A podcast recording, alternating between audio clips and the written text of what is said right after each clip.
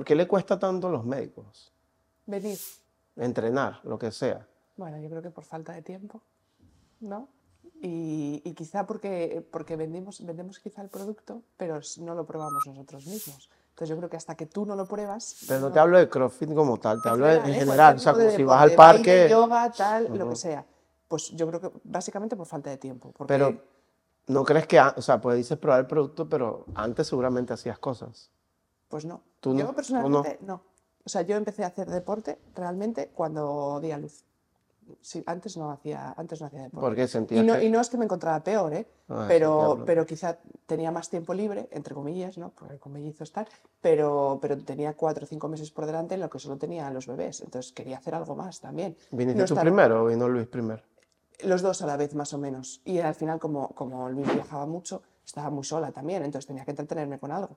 Y así es como empezamos en Madrid.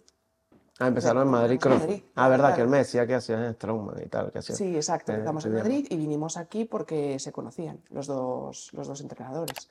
Y, y ¿Era entonces- Oki o era otra persona? Oki. Ah, Oki con, con Fran en Madrid. O sea, porque realmente yo necesitaba hacer algo más que no solo estar con los niños. Probamos otro tipo de CrossFit, entrenamiento personal, tal, antes, y a mí no me gustó. O sea, no me gustó porque exigía mucho más de lo que yo podía dar. Entonces, yo creo que en este deporte encuentras un poco la adaptación a tus posibilidades, ¿no? Entonces yo soy bastante nula y ves cómo vas creciendo. y ves cómo vas creciendo, ¿no? Y para mí, yo creo que es, los médicos, sobre todo, yo creo por falta de tiempo, porque al final ya no solo es la labor asistencial, luego tienes que estudiar en casa, yo ahora estoy con un máster, he hecho dos antes, o sea, quiero decir que, tienes mucho trabajo fuera de, de tu trabajo real, entonces tampoco tienes mucho tiempo.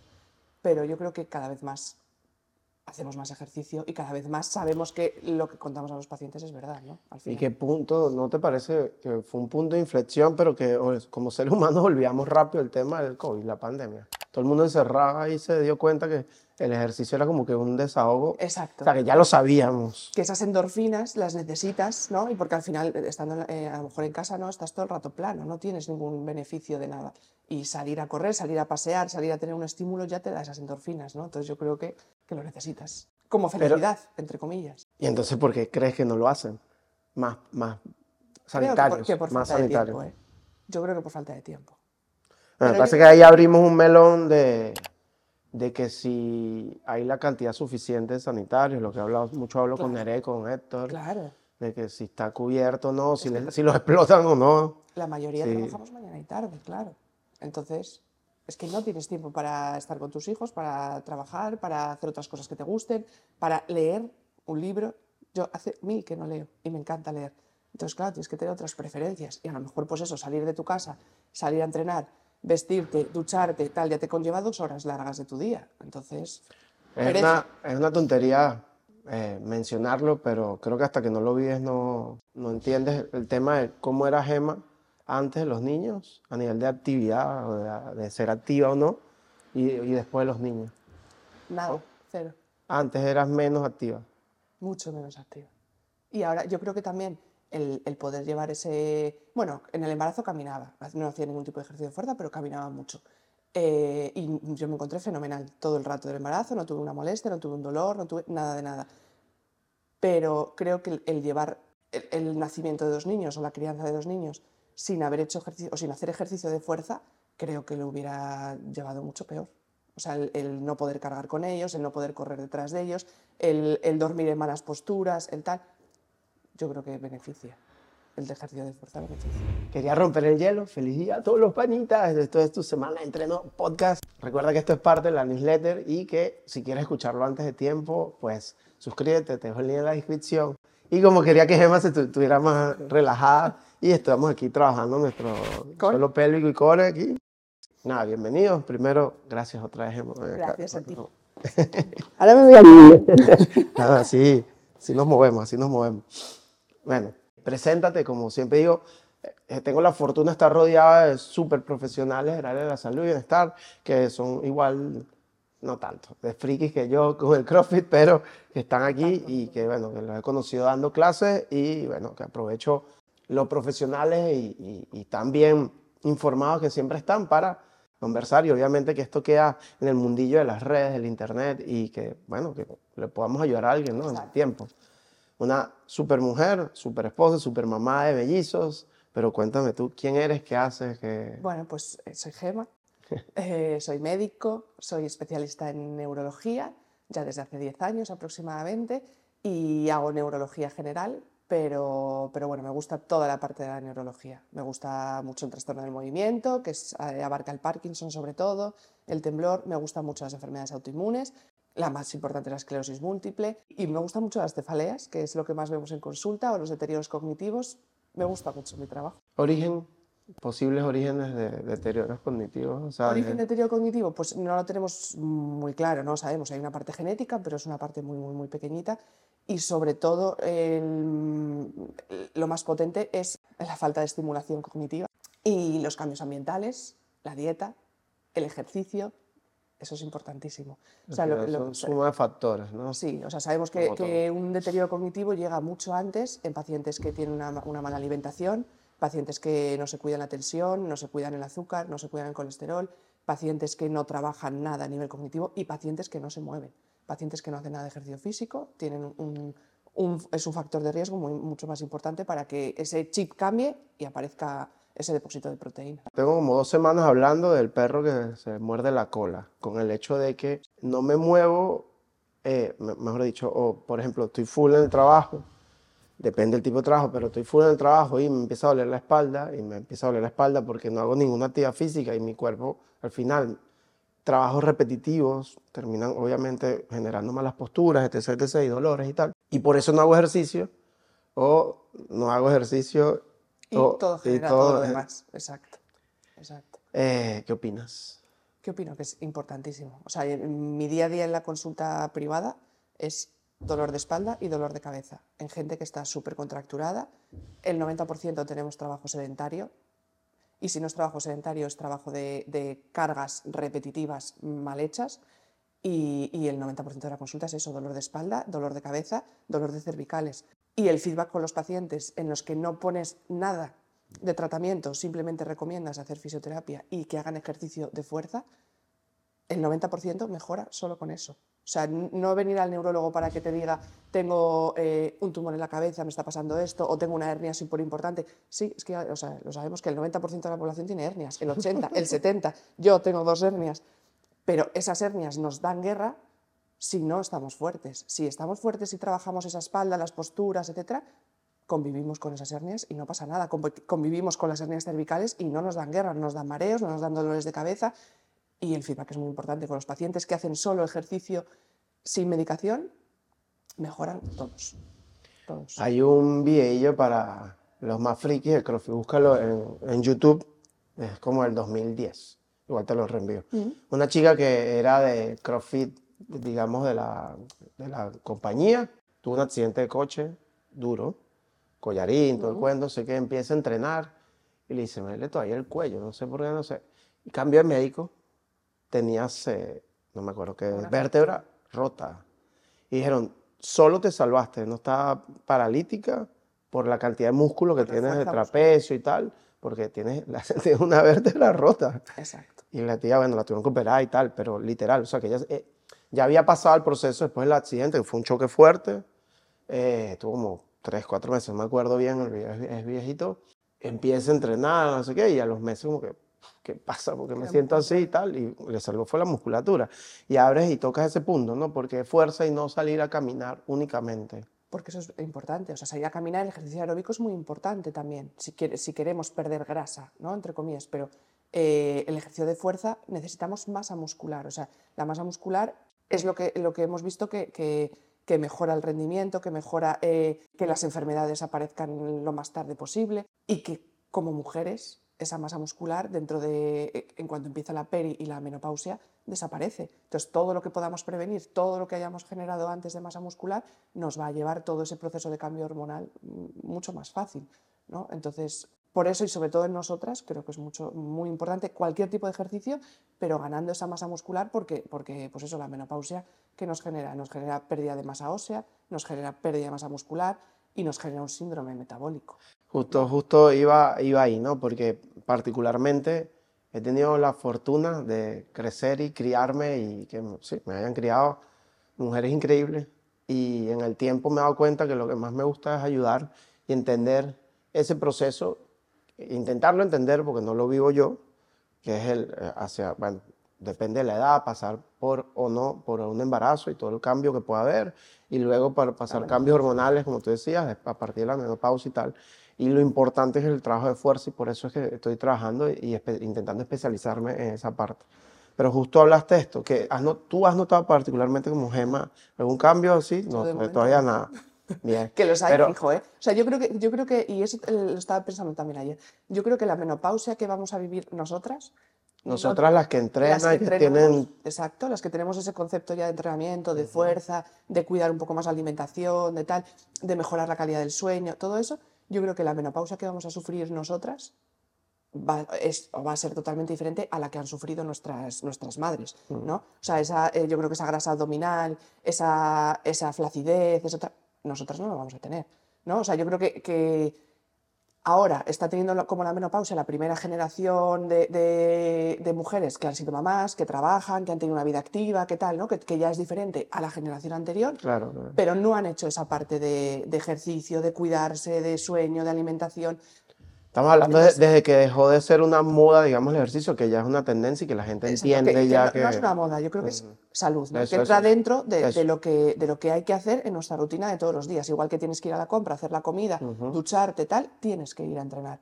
Entonces yo creo que la menopausia, no lo sé, y no creo que esté muy lejos tampoco, ¿no? A lo mejor dentro de 5, 6, 8 años. Yo ahora no noto nada, pero, pero a lo mejor no lo noto porque también estoy activa, ¿no? Y si, y si no estuviera y no hiciera ese ejercicio tres o cuatro veces a la semana, dormiría peor, me sentaría peor la comida, eh, no podría mm, agacharme a jugar con mis hijos.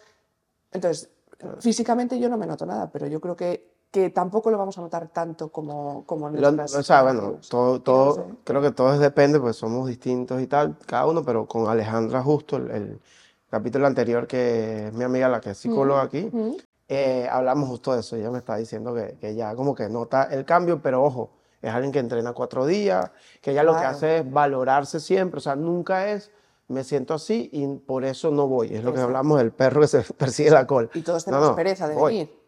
Está claro. Sí, sí, sí, sí. Y estamos mucho mejor en la tele enchufados sentados. Obvio, bueno, el cuerpo, el cuerpo, siempre va a querer... Lo cómodo. y sí, preservar energía. Claro. Pero yo creo que el cómo te encuentras luego es muy importante.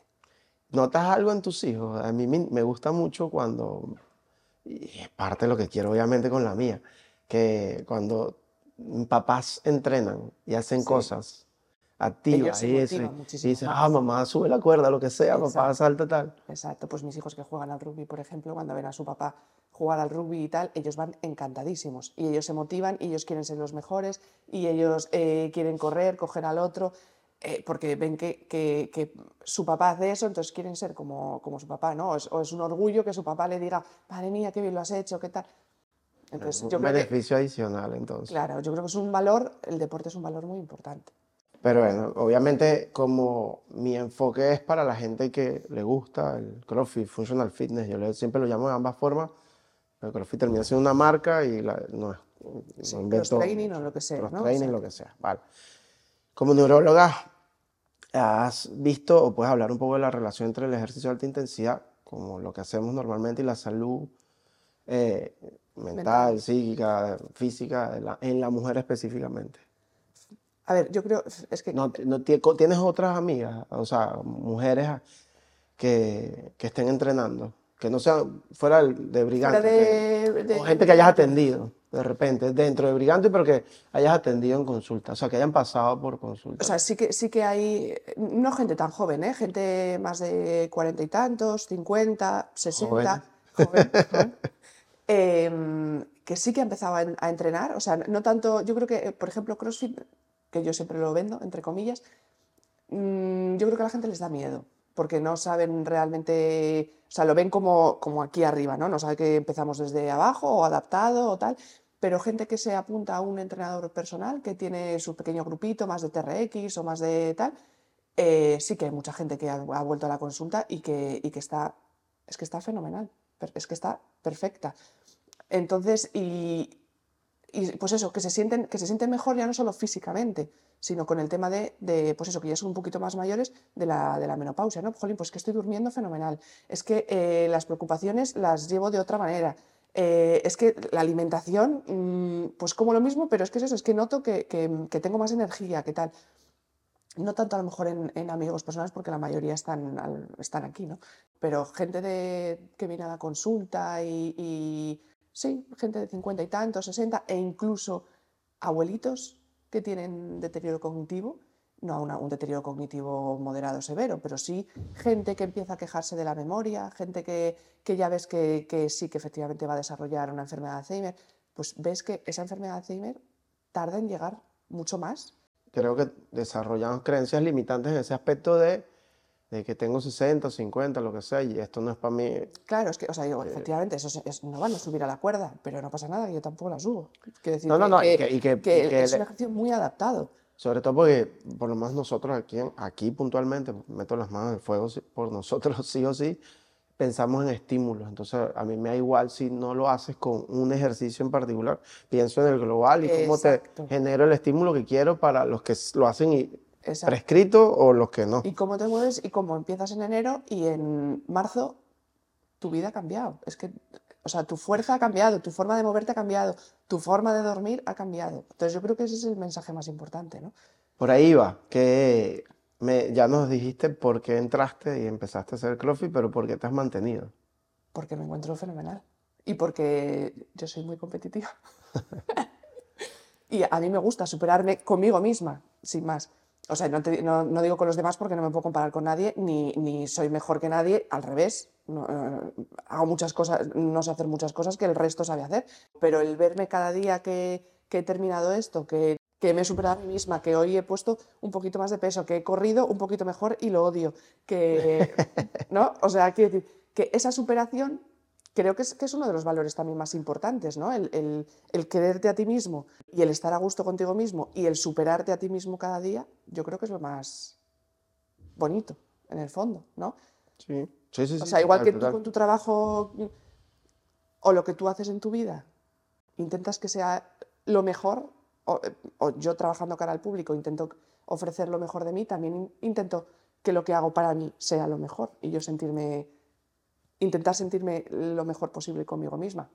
Entonces el CrossFit yo creo que ayuda un poco a eso, ¿no? A empezar desde cero, a que, a que no tienes ni idea, a que te sientes inútil, a que yo no era capaz de saltar a un cajón, a que no era capaz de coger una barra sin peso y de repente poquito a poco, poquito a poco vas mejorando y sobre todo vas mejorando posturas y vas mejorando fuerza abdominal. Y bueno, yo siempre lo digo, lo digo y no me da vergüenza. O sea, yo cuando fui mamá de los dos, yo no podía casi, no podía sentar a la comba. O sea, yo me hacía pipí encima. Sí, ¿cómo? Y ahora, o sea, no, no, pasa nada. Entonces creo que todo ese cambio de, de, esa fuerza que generas en tu core, en tu suelo pélvico, es que yo creo que, que, que te sientes tan bien contigo mismo que es, que es lo, cualquier ejercicio, ¿eh? Pero el ejercicio de fuerza, ya sea TRX, ya sea entrenador personal, ya sea eh, tu, propio, tu propia fuerza, o sea, tu propio peso, si no eres capaz de tal, yo creo que es esencial para sentirte bien contigo mismo. Está de más recordarles que si alguno o alguna quiere alguna consulta específica con la gente que vas a seguir viendo y escuchando en el podcast, psicólogos, nutricionistas, fisios, médicos, o me están las redes siempre adjuntas en, en la descripción de, de, los videos, o me escriben a mí y yo pongo en contacto, eh, porque no todo el mundo tiene redes como de negocio, de trabajo, sino... Exacto. Sí, sí, por eso me escriben a mí y nos ponemos en contacto. O si vienen a Coruña, en España, pues nos pueden visitar primero en el box y luego hablamos de, de eso. Gema, me gusta ser polémico siempre un poco. A ver. ¿Qué ejercicios como médico neurólogo no recomiendas hacer dentro de la estructura de CrossFit? Dentro, lo tengo clarísimo. ¿Y por qué?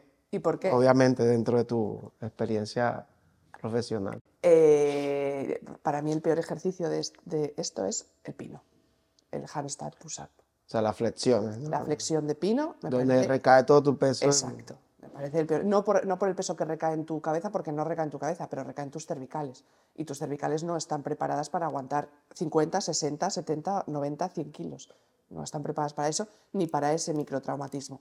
Las lumbares sí, o sea, las lumbares son unas vértebras mucho más gordas, mucho más eh, fuertes, mucho más potentes, que generan mucha más resistencia ante cualquier golpe, pero las cervicales no. Y en las cervicales están las arterias más importantes que nos riegan, eh, para mí la parte más importante de nuestro cuerpo, que es el cerebro. Y tener una disección, tener un traumatismo en esas vértebras, que, nos lesionen esas arterias, me parece que, que no es nada raro con ese ejercicio. Entonces yo estoy totalmente en contra de. No, bueno, bueno es importante, es importante porque, el resto, porque hagas la, la, disciplina no es igual a que tengas que hacer todo dentro de la disciplina. E incluso gente que pueda venir con lesión o saliendo de lesiones, puedas entrenar con estructuras o protocolos de CrossFit, pero no, no necesariamente todos los movimientos. Porque una, una cosa es caminar haciendo el pino, ¿vale? Y otra cosa es apoyar todo tu cuerpo en, el, en cuello. Y sobre todo, nosotros los que hacemos... No es una repe. Exacto, claro. Y nosotros, que al final somos gente normal, que no somos atletas, no estamos acostumbrados, no sabemos hacer bien esos ejercicios. Justo, justo dijiste algo que, y siempre lo, lo menciono en clase sin vergüenza alguna, que para mí hay movimientos que son de competencia. Exacto. No somos atletas, somos gente normal que queremos mejorar nuestra forma física, nuestra salud, tal. Entonces yo creo que ese ejercicio hay de todo, no somos, pero vemos, eh, entra en el tema de competitivo que tú hablabas hace un ratico y a mayores,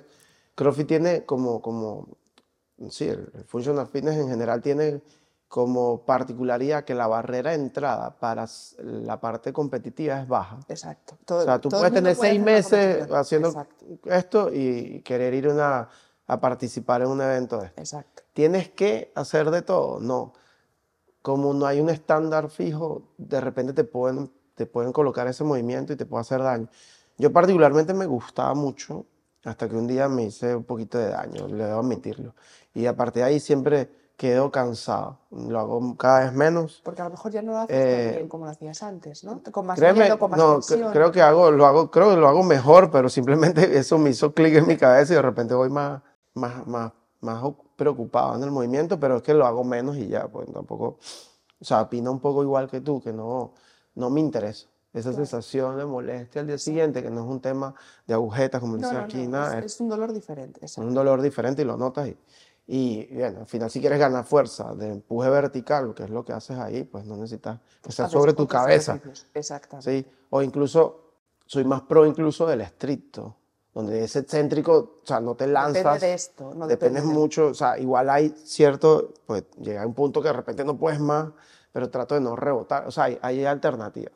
Y hay gente que no le molesta, pero no sé si como médico, eh, el que no me duela algo es igual a que no me esté haciendo daño, te pregunto. Hombre, yo creo que eso es importante, ¿no? O sea, yo creo que si, si, si algo te está doliendo es que lo estás haciendo mal. Ok, y si no te molesta yo creo que no hay no ningún inconveniente para hacer ese ejercicio. Porque es que no todo el mundo le molesta el... claro, claro, por eso. O sea, yo creo que, que, anatómicamente, fisiológicamente, creo que es un ejercicio que no tiene ningún sentido. Pero efectivamente habrá gente que no le moleste, que no, que no le suponga... Pero yo creo que esa gente tiene mucha más fuerza en los hombros que, que aquí, ¿no? Entonces, pues el, el, el miedo que a mí me da de ese ejercicio, el problema que yo le veo es que eso, que somos gente normal, que no tenemos esa fuerza en, los miembros superiores, en los hombros, como para, para que no, no, todo el peso recaiga en el cuello. Y creo que, el cuello es una estructura muy débil, o sea, muy fuerte, pero muy débil. el desarrollo de, bueno, sí, el deltoides se trabaja más o menos el full, el, trapecio, no sé si lo trabajamos tanto, sí. O sea, dentro, entendiendo que, que las estructuras normales de clase no todos lados hacen dos componentes como nosotros. Normalmente, muchos lugares hacen solo el WOD. Solo y ya está. Entonces, al final, de verdad, no hay un desarrollo muscular o una hipertrofia que, como digo yo, ¿no? que te dé soporte y estructura para, para que las articulaciones y tal aguante tanto. Exacto. O sea, yo creo que si no te duele, está bien hecho. No tengo ningún inconveniente en que, eh, igual que hacer un peso muerto, si, si, a ti te duelen las lumbares o los isquios, es que lo estás haciendo mal. Una cosa es que te duela por la sobrecarga, por el ejercicio, por tal, que, que eso lo sufrimos todos, ¿no? Pero el, dolor lumbar, o sea, si tú tienes una hernia y esa hernia te está dando la lata, no puedes hacer ese ejercicio. Y eso me pasó a mí, yo tuve que parar una temporada porque yo tenía una hernia que se me mm. radía y no podía hacer ese ejercicio porque... La zancada, sí, que te también y tal. Pero claro, todo, todo se recupera. Y si no haces ese ejercicio, o sea, hay muchos otros ejercicios que para estáis vosotros, que nos ayudáis a adaptar ese, ese trabajo y que no nos moleste esa parte, pero si no hemos tenido ese ejercicio de fuerza, complementario, yo creo que la recuperación es mucho más difícil. En vez de estar dos semanas o tres parado de, ese, de esa parte, porque todo lo demás lo sigues trabajando, la recuperación a lo mejor se te alarga cuatro meses o cinco. Claro. Entonces el dolor, el dolor es relativo, ¿no? O sea, si tú sientes un dolor en hacer un ejercicio, es que claramente algo está pasando y otra cosa es el dolor que, que, que, pues, muscular, de la fatiga, de la sobrecarga, que eso yo creo que lo tienes que sentir, porque eso es que tu músculo Claro, está trabajando, claro, claro. que está, está rompiendo fibras musculares, que está generando ácido láctico, que, o sea, yo creo que eso es muy importante. Te cambia un poco la seña. ¿Estás haciendo un posgrado de? Ahora mismo de cefaleas, Ah, de dolores de cabeza. te vas directamente, o sea, cuando haces posgrado vas directamente a una especialidad, ¿no? A ver, claro, al final es que nosotros como tenemos que estar estudiando todo, todo, el, todo el rato, nos ayuda un poco a las novedades, a, a tener, sí, pues efectivamente, sí, yo qué sé, si yo el día de mañana trabajo en la pública o tal, pues obviamente eh, si yo tengo ese máster, pues mm, no voy a trabajar tanto en trastornos del movimiento, sino más en cefaleas. Ya. Pero casi todos intentamos formarnos en todo, ¿eh? O sea, yo ya tengo el de autoinmunidad, uno de gestión hospitalaria, ahora el de cefaleas. O sea, yo creo que a ni- a nivel formativo, ¿eh? lo hacemos más a nivel formativo que, que para que valga No, para- bueno, creo que el que, no- es una el que- de- el de que deja de aprender deja de crecer, punto. Exacto, es una manera de Claro. obligarnos a estudiar, de obligarnos sí, a estar sí, al sí. día y tal. y- Es absurdo creer. Y, y creo que por eso mucha gente tiene el miedo hoy en día al tema de las, inteligen- de las inteligencias artificiales. Bueno, Gemma, dos cositas. Tenemos aquí en el WhatsApp alguien que pasó por tu consulta. Puntualmente, ¿por qué fue? por cefalea, en relación al esfuerzo físico. Ok, pero él particularmente ya viene con un cuadro de incluso medicamentos, de antidepresivos, Sí. etc, etc. ¿Tendrá algo que ver? ¿Tú crees? Porque fue, yo le decía, disculpa, antes que te interrumpa, darte más, más, más contexto. Yo le dije que es que justo cuando él empezó con todo ese tratamiento, que ya era parte del gimnasio, nunca le dolió la cabeza. Apenas paró, le empezó a dar esos dolores. Mira que- apenas paró del, de- El del tratamiento, después como dos años, creo. Claro, no sé cuánto tiempo estuvo entiendo- tomando antidepresivos y tal, pero... Claro, entiendo que ese tratamiento lo dejó con unas pautas médicas, claro. No es lo mismo dejarlo Ah, no, ahí poco a no- poco, no claro, que dejarlo bruscamente, qué tal. Yo creo que, que la gestión de las emociones, el deporte nos ayuda mucho, ¿no? O sea, a, a liberar esa ansiedad, a desconectar, a volver a resetear, a empezar, tal. Pero yo creo que el, el dolor de cabeza en relación a- al ejercicio es diferente que el, el estrés, la ansiedad, tal, ¿eh? O sea, cuando tenemos un dolor de cabeza muy potente, muy agudo, haciendo ejercicio físico, que es verdad que es un ejercicio de alta intensidad, que no es caminar, que no es tal, pero hay que, hay que descartar un proceso neurológico subyacente, ¿eh? que haya una malformación, que haya un pequeño aneurisma, que haya eh, un pequeño vasoespasmo que nos genere ese dolor de cabeza, pero no tiene tanto que ver el, el tema emocional. Otra cosa es otro tipo de dolores que se pueden generar por el tema emocional, pero no en relación con el ejercicio. No tiene nada que ver. Pero claro, hay que, hay que analizar cada caso en particular. Eh, ¿Por qué ha quitado esa medicación? Si estaba indicada que la quitara, si a lo mejor había que haberlo hecho de otra manera, si... No lo sé, mil Y circunstancias. si tú eres alguien, para que quede como una recomendación, siempre va a ser ir al especialista. Somos medio expertos en postergar lo que es importante, ¿no? Y cuando se vuelve urgente, entonces corremos. Exacto. Si soy alguien que, a pes- que tengo un trabajo estresante, como todos, pero alguien que se estresa mucho y que está entrenando como parte de ese desahogo y tal, pero le están dando dolores de cabeza. Yo la- al principio siempre le digo, cuidado con la hidratación, a ver si no estamos deshidratados, pero si es recurrente, que claro, tome la sí. consideración de pasar por el médico. Siempre.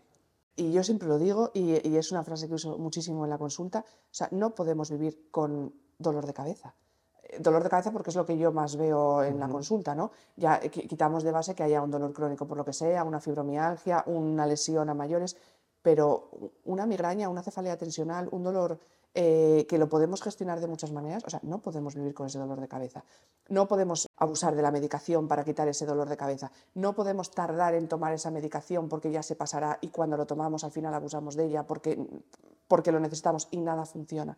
O sea, creo que el, el prevenir, creo que en todas las especialidades médicas, pero en, en neurología sobre todo, es esencial. O sea, si prevenimos, la mayoría de las enfermedades tardan mucho más en llegar. Si, si simplemente tenemos una primera consulta, aunque parezca una tontería, una chorrada, que diga, ¿cómo voy a ir a contarle esto al neurólogo? Que esto lo tiene todo el mundo, que dolores de cabeza lo tiene todo el mundo, que todo el mundo duerme mal, que todo el mundo está estresado. Ya, pero delante de ti tienes a alguien que yo creo que te puede explicar y gestionar y ayudarte de otra manera, ¿no? Entonces yo creo que ante la mínima duda que tengamos de, de jolín, ¿por qué me está pasando esto? yo creo que hay que consultarlo. Al final la medicina es ciencia y no sé por qué a la actualidad seguimos como renuentes a ella. No es, ay, tengo que ir al Es médico otra vez. también tal". tenemos es el hándicap de, ay, es que estoy enfermo, ¿no? Y yo no quiero estar enfermo. Claro, claro. revés, O sea, yo creo que nosotros cada día más ayudamos a prevenir que estés enfermo. Gemma, para ir terminando, esto va de cómo enfrentamos nuestra semana de entreno, cómo nos preparamos. Hay gente que es más preparada que otra, hay gente que hace eh, la comida de la semana, hay gente que no tiene hijos, hay gente que Mm, tiene hijos, exacto. hay gente que tiene uno, hay gente que tiene más de uno, Más de uno, sí. hay gente que tiene adolescentes. hay- Entonces, nuestra amiga médico y crofitera, ¿cómo prepara su semana? Si es que haces algo que haces, ¿cómo lo haces? A ver, para, para mí es muy importante ser organizada. Importantísimo. Ser, ser organizada y tener a alguien en casa que también ayude a ser organizada. Claro, cada uno tiene su papel, pero yo creo que, que el tener a alguien mm, complementa mucho. Entonces, para mí, eso, pues por ejemplo, preparar comidas a lo largo de la semana es esencial. Esas comidas, tenerlas preparadas, a mí me ayuda a tener más tiempo libre durante la semana para poder venir a, a entrenar. Es que yo creo que la vida de todos al final es muy rutinaria, ¿no? Es trabajar, para mí recoger, eh, bueno, yo llevo los niños al cole, no los recojo, los recoge, eh, los recoge Luis, pero es llevar los niños al cole, trabajar, como en el trabajo, como la mayoría, y luego sacar ese tiempo para poder entrenar y el ratito que te quede por la tarde estar con, con tus hijos, sin más.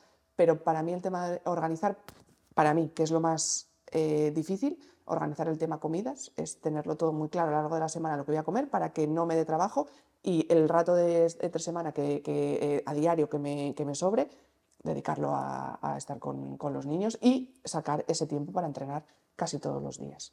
Entonces, para mí ser organizado es esencial.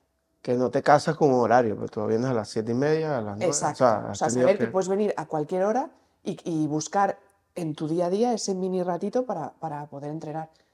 Claro, no buscando excusas con todo lo demás, ¿no? Pues eso, todos estamos estresados, todos trabajamos, que es lo que yo siempre digo en la consulta, es que mi vida es igual que la tuya. O sea, eh, es que madrugo, trabajo, tengo que ir a la compra, tengo que pero a mayores busco ese rato para poder trabajar, o sea, para poder venir a entrenar. Que creo que, que también, claro, o sea, el, el, apoyo que tengas en casa también es muy importante, ¿no? O sea, yo no puedo venir a entrenar y dejar a mis hijos sin atender o, o la compra sin hacer o tal. Bueno, pues yo tengo a alguien que, que pues va a la compra si yo no puedo, o, o hace la comida si yo no puedo, o cuida a los hijos. Claro, es que eso es esencial. Pero yo creo que. Pero tiene que ver con la organización. Claro, que hay que organizarse. Que todas las familias nos tenemos que organizar. Pero vale, se sí. puede, pero si quieres, puedes. Es que tal cual, tal cual. Por eso, por eso hago lo de la newsletter, estoy haciendo este tipo de cosas, porque, bueno, al final para mí es mostrar a todo el mundo que se puede, que hay estrategias, que hay opciones, Exacto. que hay diferentes tipos. Ella es mamá de mellizos, eh, Alejandra tiene adolescentes, Exacto. Alicia y, e Isa no tienen niños, pero, tienen o otras sea, cosas, Tienen otras cosas. Sí, sí, sí, sí, sí. ¿Y cómo llevas como mamá, así, ayudarnos a mujeres, eh, madres, eh, cómo llevas el- el- ese orden con los niños? Ahora que ya están haciendo muchas más actividades, tienen cinco, seis, cumplieron, ¿no? Seis, seis añitos cumplieron, eh, pues, pues eso, nos, nos intentamos organizar. Yo les llevo el día que puedo, eh, Luis los lleva el día que puede, pero claro, eh, nosotros tampoco estamos juntos muchas veces a lo largo de la semana. Entonces, ahí yo creo que tienes que priorizar. Claro que a mí me encantaría estar todo el día con mi marido y mis hijos, pero creo que, que yo como persona también soy muy importante, entonces tengo que priorizar lo que a mí también me gusta. Creo que estar solo, entre comillas, también es muy importante. Entonces, para mí el estar solo, pero estar aquí en, eh, haciendo deporte es mi momento de motivación y el resto del día estoy acompañada, me parece fenomenal. Pero, pero es que, claro, entre él y yo nunca coincidimos. Casi nunca coincidimos. Entonces, pues, pues eso, yo los llevo al cole.